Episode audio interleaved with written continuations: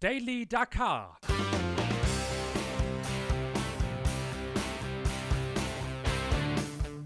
Die tägliche Dosis Wüstenwahnsinn.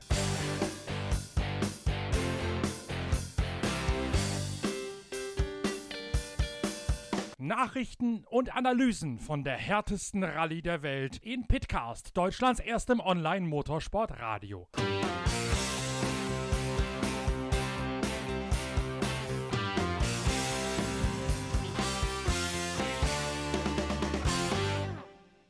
Dieser Podcast wird präsentiert von Shell Helix Ultra. Das Premium-Motorenöl für deinen Motor.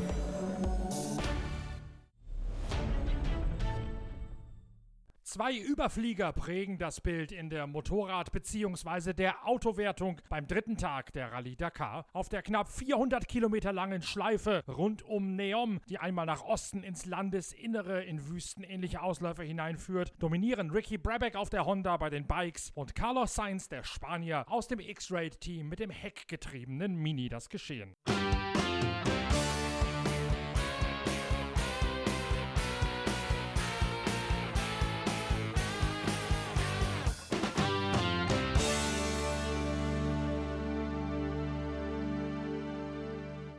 Ricky Brabeck gewinnt eine turbulente Etappe, an deren Ende es noch Diskussionen gibt. Und zwar so viele Diskussionen um die Wertung, dass wir gleich wieder live rüberschalten in unseren Brückenkopf und unsere Relaisstation, nämlich das KTM-Lager innerhalb des Biwaks von Neom. Dort nämlich wartet Matthias Walkner, der am Ende Tagesdritter werden wird, mit seinem Fazit.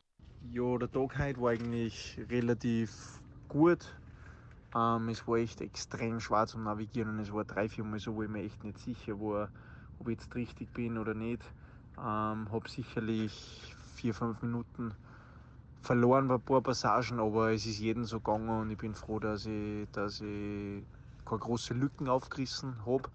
Und ich glaube, dass das heuer bei der Dakar ganz entscheidend ist, dass man einfach nie einen Tag hat, wo man halt jetzt auf einmal mal eine Viertelstunde verliert, sondern immer so dritter, vierter, sechster Platz haben wir zu tun. Das ist super, ohne dass ich recht viel Zeit aufreiße. Von dem her alles im Plan. Ähm, bin schon ein galmiert. Es war jetzt echt zart, aber ja, ich freue mich jetzt auf morgen, da ich gerade Hotbook machen und es wird nicht einfacher mit der Navigation, wie es herschaut, aber ja, einfach konzentriert bleiben und Tag für Tag nach vorn schauen und ja, wenn es am Schluss dann ein Podium ausgeht, war natürlich super lässig, aber wie gesagt, das sind glaube ich noch 5000 Kilometer, die was wir bewältigen müssen. Von dem her kann noch extrem viel passieren. Danke fürs Dammhalten und bis zum nächsten Mal. Ciao. Wagner bangt bei der Zieleinfahrt noch um die Zukunft seines Motors, weil er klöternde, scheppernde Geräusche von seinem Einzylinder 450 Kubikzentimeter Aggregat vernommen hat auf der letzten Verbindungsetappe. Letztlich allerdings alles halb so wild. Heinz Kinigartner, der Offroad-Berater von Walkners Arbeitgeber KTM, kennt alle Hintergründe. Der Matthias ist mit dem Trabeck da im Kreis gefahren. Die waren da noch beieinander und, und, haben aber den einen Punkt nicht gefunden, bis der Matthias dann gesagt hat, der ist nicht da, fahren wir weiter. Dann sind sie weitergefahren, Brabeck bis ins Ziel. Nach, nach, ein, nach 300 Meter hat der Hirsi aber hinter den Hügel einen, einen, einen, einen Sam gesehen, einen Sunderland. Und ist zu dem umgefahren und hat dann mit denen wieder gesucht, was Gott wie lang. Und der Punkt war aber nicht da, war nicht zu finden. Äh, aber, aber, er hat gesagt, das kann nicht, er hat gleich gesagt, es kann nicht sein, dass sie den Punkt drinnen lassen, weil das wäre alles andere wie fair. Und so war es dann auch. Sie haben es jetzt rausgenommen und bei Kilometer 389 enden lassen aufgrund eines Problems mit dem GPS. So ist die Begründung des Veranstalters. Okay. Das heißt, Walkner ist jetzt Dritter. Okay, also das hat der Walkner eigentlich vermutet, dass wir das so tun müssen, hat er gesagt, das kann gar nicht anders sein. Hat er gemeint, wenn man denkt, okay, schauen wir mal. Äh, aber das ist natürlich wesentlich entspannter. Was ist mit Toby Price und mit Sam Sunderland sonst passiert? Die sind zwar auch aufgerückt jetzt wieder, aber müssen ja vorher schon Zeit verloren haben. Ja, ja, also der Brabeck hat halt furchtbar Gas gegeben. Also gegenüber allen anderen, weil man weiß genau, der Pareda ist super schnell, äh, der, der Walkner ist schnell, der Sunderland hat als erster starten müssen, das war klar, dass der halt verliert, aber Aber der, der Price, wenn ich mir denke, der müsste zumindest das Tempo von Brabeck fahren können. Aber der Brabeck, glaube ich, hat halt wirklich den, den Hebel umgelegt, dass sie einfach alle mit die Ohren gewackelt haben. Und hat sich damit wahrscheinlich aus der Ferne betrachtet bei Honda auch in die Rolle der neuen Nummer 1 gefahren, oder? War eigentlich, muss man ganz ehrlich sagen, letztes Jahr, ab dem Moment, wo, wo Barreda sein Problem gehabt hat, auch ganz klar letztes Jahr. Also, und, und, und der, ist, der ist vom Fahrerischen her super stark. Also, äh, ja, wenn, wenn der keine Fehler macht, dann haben sie alle ganz schön äh, Kopfweh mit dem Burschen.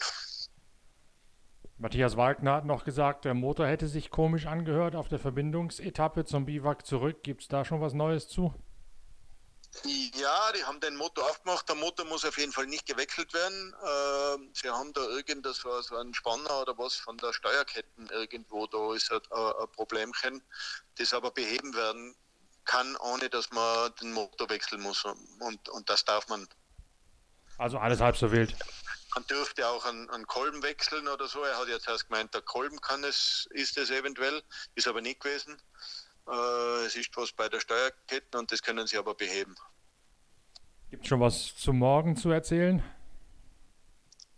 Nein, nein. Also ich bin gerade jetzt dann, äh, werde ich mich mit dem Willardam so ein bisschen länger unterhalten, aber bis jetzt war es also ein bisschen kurz. Nach dem überlegenen Sieg von Ricky Brabeck führt nun der Honda-Fahrer auch vor seinem Markenkollegen Kevin Benavides in der Gesamtwertung. Sein Vorsprung 4 Minuten und 43 Sekunden. Matthias Walkner liegt knappe weitere eineinhalb Minuten zurück auf der dritten Position vor Juan Barreda auf der Honda und José Ignacio Cornejo auf einer weiteren Honda. Toby Price ist Sechster, der gestern führende Sam Sunderland heute zurückgefallen bis auf die neunte Position. Position. Nicht mehr mit dabei ist Adrian van Beveren. Der hat sich ein Schlüsselbein gebrochen bei einem Sturz keine 80 Kilometer in die Prüfung hinein und muss ins Krankenhaus nach Tabuk. Auch sein Yamaha-Markenkollege Xavier de Saultré schaut bereits dem Ausscheiden ins Auge. Der Franzose kam nach einem Sturz mit einem böse geschwollenen und gestauchten Handgelenk ins Biwak und die Ärzte kümmern sich um ihn, um zu gucken, ob er für morgen wieder flott gemacht werden kann.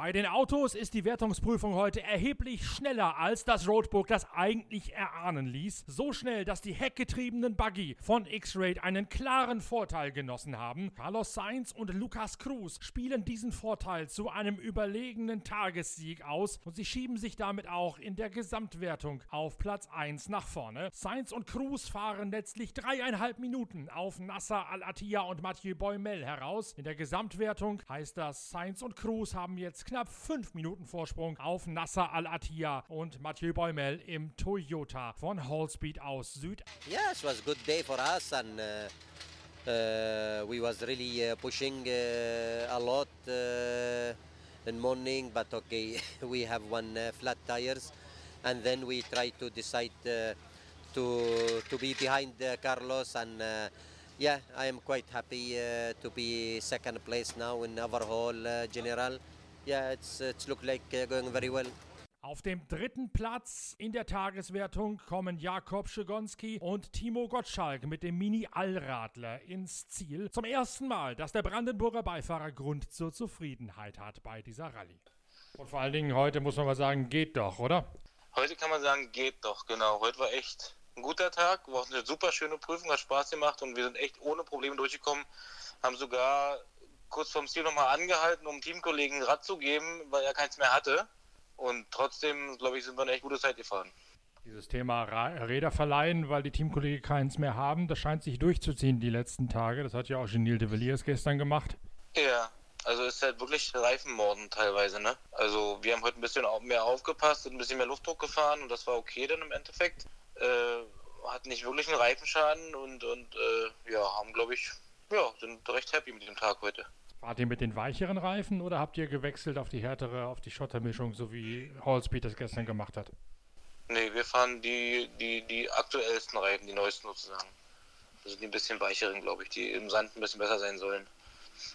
Darauf kann man aber aufpassen, wenn man den Luftdruck entsprechend anpasst. Ja, das ist immer so, so eine Sache, du hast halt viel sandige Passagen und, und, und, das Kuriose ist halt hier, du hast eine sehr, sehr niedrige Außentemperatur. Dadurch steigt der Reifenluftdruck nicht so an, wie wir das eigentlich gewohnt sind aus Marokko oder so. Und dadurch braucht man jetzt so ein bisschen, brauchten wir ein, zwei Tage, um das so ein bisschen zu verstehen und zu adaptieren, wo wir nachher hinwollen mit dem Luftdruck, weißt du? Mhm. Also äh, wir sind mit demselben Luftdruck losgefahren wie sonst immer und, und ist aber nicht da angekommen, wo, wo er sonst angekommen ist. Dadurch war es ein bisschen zu wenig und das haben wir jetzt so ein bisschen probiert und wissen jetzt so die Richtung. Also das ist halt extrem kalt draußen und dadurch äh, geht er bei Weitem nicht so hoch, der Luftdruck, wie, wie sonst woanders. Ne? Bleibt es tagsüber auch kühl? Man sagt ja, oder? Ja, ja total frisch, ja, ja. Das heißt, es ist kalt und es ist echt nicht warm, nee. Das heißt frisch in, in saudi-arabischen, in Nahosttemperaturen? Ich nicht, sind hier vielleicht nur um die 20 Grad, also viel, viel ist es nicht. Also. War die Prüfung heute schwer von hinten kommend? Ja, wir hatten zu Anfang viel, viel Staub wieder und konnten auch nicht überholen, weil die ersten 50 Kilometer eine super schnelle Schotterpiste waren. Da ging gar nichts zu überholen. Da haben wir auch Zeit verloren. Dann zwischendurch wurde es viel sandiger, also weniger staubig. Sehr, sehr schnell in die ganze Prüfung, außer das letzte Stück, was sehr steinig war am Flussbett recht knifflige Navigation. In manchen Ecken musste man wirklich, wirklich aufpassen. Das war das nicht so super präzises Rotbuch, wie man es eigentlich kannte aus den letzten Tagen. Aber im Endeffekt, wenn du der Kompass, Kompassrichtung traust, hast du auch den Weg gefunden. Mit zwar oft so einem flauen Gefühl im Bauch, aber es klappte dann irgendwie alles bei uns. Und äh, ja, sonst war es eine schöne Prüfung eigentlich. Landschaftlich wunderschön. Wird es morgen nochmal vergleichbar schnell werden? Nee, ich glaube, morgen wird es ein bisschen langsamer. Wieder mehr Steine, weniger Sand. Äh, ja, ich glaube, morgen wird eher so wie gestern vielleicht. Ebenfalls ein sensationell starkes Ergebnis holt Fernando Alonso. Er profitiert von der Ortskenntnis, die er sich erworben hat bei einer hiesigen Bacha im November. Fernando Alonso und Marc Koma kommen heute mit gerade mal sechs Minuten Rückstand auf Sainz auf der fünften Position ins Ziel. Sie sind damit sogar noch vor Yazid Al-Raji und Konstantin Silchow, auch wenn Al-Raji und Silchow zwischenzeitlich ebenfalls ganz vorne dabei gewesen sind. Today everything was uh, very smooth.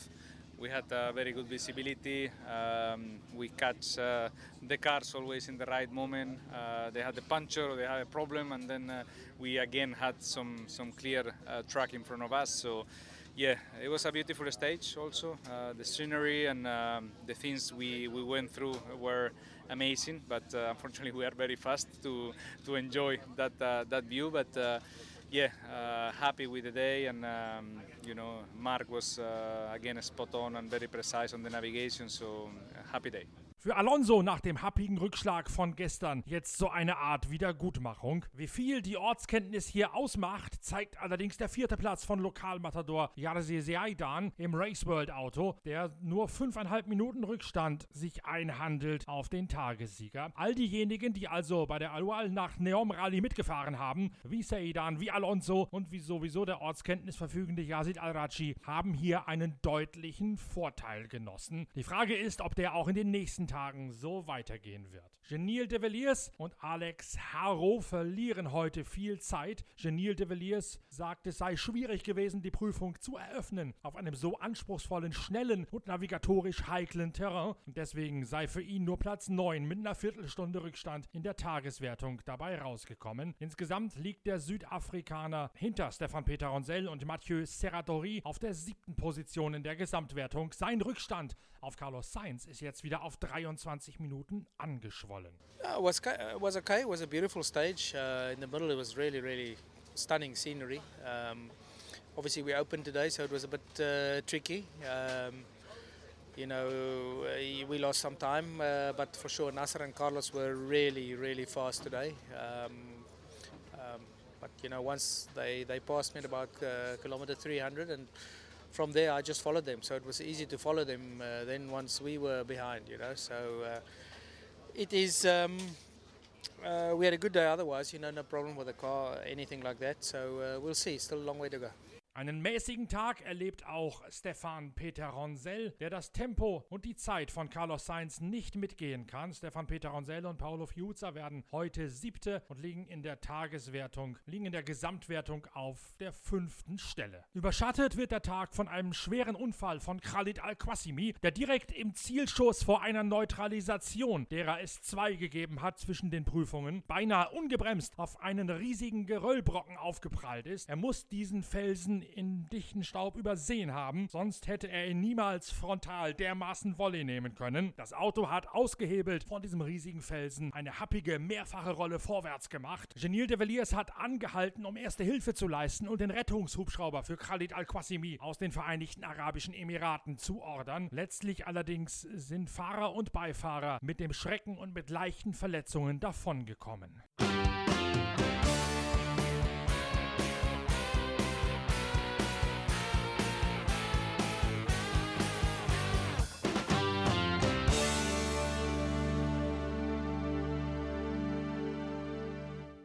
Tag heute steht bei den Autos ganz klar im Zeichen von einem höheren Tempo, als alle das vorab erwartet hatten. Dirk von Zitzewitz, unser Experte im Biwak von Neom, erklärt die Zusammenhänge eines spektakulären und vor allen Dingen ultraschnellen Tages. Carlos Sainz hat alles dominiert heute. Ja, zwischendurch ähm, hatte Nasser ja die Führung übernommen, aber über den Tag war definitiv Carlos der Dominator und auch Stefan war sehr stark. Ich würde sagen, war ein Buggy-Tag. Vom, vom Terrain her, vom Gelände her? Ja, wenn ich mir die Zeiten angucke, wo wer wie gefahren ist, war das scheinbar ein Buggy-Tag vom Gelände und von der Streckenführung. Es war relativ schnell, glaube ich, teilweise. Ähm, beim Start heute Morgen war schon zu sehen, dass Carlos all-in geht. Also der ist losgefahren ähm, in El Matador-Manier, also hat es wirklich eilig gehabt. Und auch ähm, Nasser hat von Anfang an gut gepusht. Yazid auch, nur Yazid war leider wieder ein bisschen vom Pech verfolgt mit Plattfüßen und Navigationsproblemen. Aber trotzdem war er dieses Mal ja vorne mit dabei. Ja, war gut mit dabei, aber hat am Ende dann doch nochmal wieder was verloren, ähnlich wie gestern. Und ähm, hat er, also zeitlich hat er doch, doch einiges verloren zum Ende. Genil de Villiers hat auch extrem viel verloren, sagte, das sei aber beinahe unabänderlich gewesen wegen der äh, eröffnenden Rolle heute. Ja, ich habe mich mit ähm, unterhalten und er sagte eben, das Eröffnen war schwierig. Ich glaube, das ist auch noch ein Punkt, in dem sich eben der Alex Hero auch sehr schwer tut, eben zu eröffnen in einem guten Tempo denn danach hat, hat äh, sie Nasser überholt mit Mathieu und dann sagte mir Genil, da wäre dann recht komfortabel hinterhergefahren. Das wäre also kein Problem gewesen. Nur eben beim Öffnen hätten sie kein Tempo gehen können, das hoch genug war, um eine gute Zeit zu fahren. Liegt sowas dann an Alex Haro selbst oder liegt sowas an der Kommunikation zwischen Genil de Villiers und Alex Haro, die ja erst in diesem Jahr zusammenfahren zum ersten Mal? Ähm, sowohl als auch. Aber ich denke, in erster Linie liegt es daran, dass Alex noch nicht oft die Gelegenheit hatte, so eine Etappe zu eröffnen und das ihm auch noch lernen muss, ähm, dann schneller zu reagieren, ohne, ohne Rückmeldung von anderen Fahrern, von Staub und von Spuren zu haben. Nicht? Das ist, ist nicht einfach, so, so, eine Etappe zu eröffnen. Besondere Fähigkeit und, und die ist eben sehr, sehr wichtig, wenn man bei dem Rennen ganz vorne sein möchte. Mathieu Bommel und auch Lucas Cruz sind, sind absolute Spezialisten darin. Was macht das so schwierig? Kannst du das ein bisschen erklären? Ja, du hast, äh, wenn du eröffnest, hast du eben keine, keine Bestätigung von, von vorhandenen Spuren oder auch keine Richtungsvorgabe durch den Staub am Horizont oder irgendwas dergleichen. Du musst also wirklich komplett auf dich allein gestellt, musst dich schnell entscheiden und musst da drin sicher sein und kriegst kein Feedback. Ähm, also nicht von außen irgendwoher. Und ähm, wenn du das nicht gewohnt bist, beziehungsweise ähm, dich damit unsicher fühlst, dann gehst du halt ähm, geringeres Tempo, um genauer gucken zu können. Und das macht eben genau den Unterschied aus. Das trennt sich die Spreu vom Weizen. Das heißt, das ist eine Sache der Erfahrung und des auch des wachsenden Vertrauens in sich selbst. Erfahrung, Vertrauen und letztendlich dann auch Können. Manche liegt es mehr als anderen. Genil de Villiers hat angehalten bei Khalid Al-Qasimi, nachdem der sich überschlagen hat, um den Rettungshubschrauber zu alarmieren und dort zu warten. Das heißt, es gibt noch eine Zeitgutschrift für ihn? Ähm, theoretisch ja, so, so wie sich das jetzt anhört, aber der Überschlag war ja genau beim Eingang, glaube ich, in die Neutralisation. Also ich habe Fotos gesehen vom kaputten Auto, da war die gelbe Fahne zu sehen vom, vom Etappenende, also von diesem Zwischenstopp. Ähm, da weiß ich nicht, ob Genil direkt beim Auto angehalten hat oder ob er die Etappe zu, praktisch zu Ende gefahren ist und dann wieder hingegangen ist. Also das weiß ich nicht, davon habe ich auch nichts gehört. Weißt du schon, wie es Al-Quasimi geht? Angeblich geht es beiden Fahrer, Beifahrer gut. Ähm, Fahrer angeblich Daumen gebrochen, Beifahrer Schlüsselbein gebrochen. Hätte also schlimmer kommen können, so wie das Auto aussah. Hätte definitiv schlimmer kommen können, Glück im Unglück, beziehungsweise diese Autos sind eben auch sehr sicher gebaut. Weißt du schon was über den morgigen Verlauf? Die morgige Etappe für mich sieht sie ähnlich aus wie die heutige. Weniger Canyons. Heute ist es ja auch wieder viel in den Bergen gewesen oder mit Hügeln und kleine Canyons, wo die Jungs durch mussten. Morgen geht es auf, Hoch, auf die Hochebene rauf, dann bleiben sie auf der Ebene. Ähm, ich denke, dass der morgige Tag ein Tick ruhiger werden könnte wobei ähm, ich die Änderungen gesehen habe. Das sind mehrere Seitenänderungen zum Roadbook. Ähm, demnach scheint die Navigation morgen auch wieder tricky zu sein. Die Motorräder, ich weiß nicht, ob du das mitbekommen hast, hatten im letzten Streckenabschnitt Schwierigkeiten, einen Wegpunkt WP54 zu finden, weil der im GPS nicht drin gewesen ist. Gab es das Problem bei den Autos auch? Nein, angeblich ist das ein Problem, das nur bei den Motorrädern da war. Warum auch immer. Ähm, die Autofahrer haben weder sich beschwert ähm, über einen fehlenden Punkt, noch hat man da dieses, dieses Casino gesehen, das man bei den Mopeds gesehen hat. Also vermutlich ein reines Motorradproblem. Und Alonso hat heute gezeigt, dass er es doch kann. Ja, was heißt, dass er es doch kann? Dass er es kann, das hat ja nie einer bezweifelt. Ne? Und gestern war er, war, war der Fernando Alonso auch so lange oder, oder bevor er diesen Stein erwischt hat, sehr schnell unterwegs. Und heute hat er da angeknüpft. Es ist, ist schon beeindruckend, wie schnell er jetzt sich an den Speed gewöhnt hat wobei er natürlich noch einen Erfahrungsmangel hat, ähm, was, was das Einschätzen des Geländes angeht. Also er fährt bei gleichem Tempo wie, wie Janil und, und Yazid und Nasser definitiv noch ein höheres Risiko, weil er das Feeling für das Gelände noch nicht so hat. Dass er die fahrerischen Fähigkeiten hat, um das Tempo zu gehen, ist vollkommen außer Frage.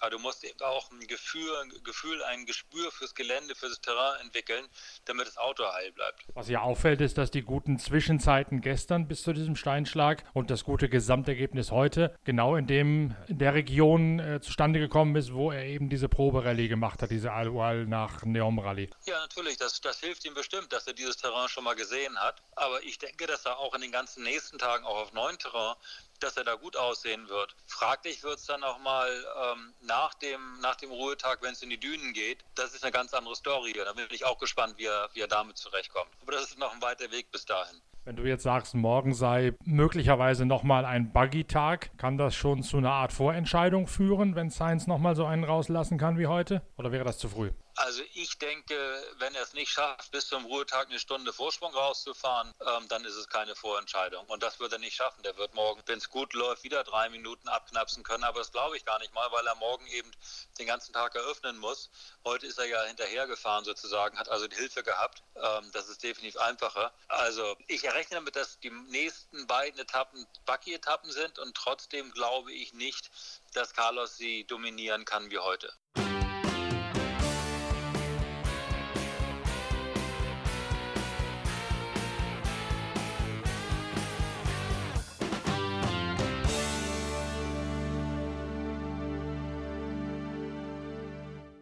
Am Mittwoch verschwenkt sich die Rallyroute in Richtung Osten. Es geht hinein ins Landesinnere und wir sind mit der Analyse des nächsten Rallytages von der Dakar 2020 so schnell es geht wieder für euch da mit dem nächsten Pitcast, der nächsten Folge Daily Dakar, unserer Podcast-Reihe der Zeitschrift Pitwalk. Bis dahin checkt doch immer wieder unsere Internetseite pitwalk.de. Da gibt es stetig neue Blogs, auf denen jeweils die Resultate und die Nachrichtenlage aus der Wüste aktuell aufgearbeitet wird. Und wir haben auch die eine oder andere spektakuläre Fotogalerie online auf pitwalk.de für euch aufbereitet. Der nächste Podcast, der kommt so schnell es geht. Bis dahin teilt uns, empfehlt uns weiter und bewertet uns positiv auf allen Podcatcher-Portalen, die ihr kennt. Ich freue mich auf die nächste Ausgabe von Daily Dakar von Racers Finest, Deutschlands führender Motorsport-Zeitschrift. Wir hören uns bald wieder. Bis dahin, tschüss, danke fürs Reinklicken, euer Norbert Ockenger.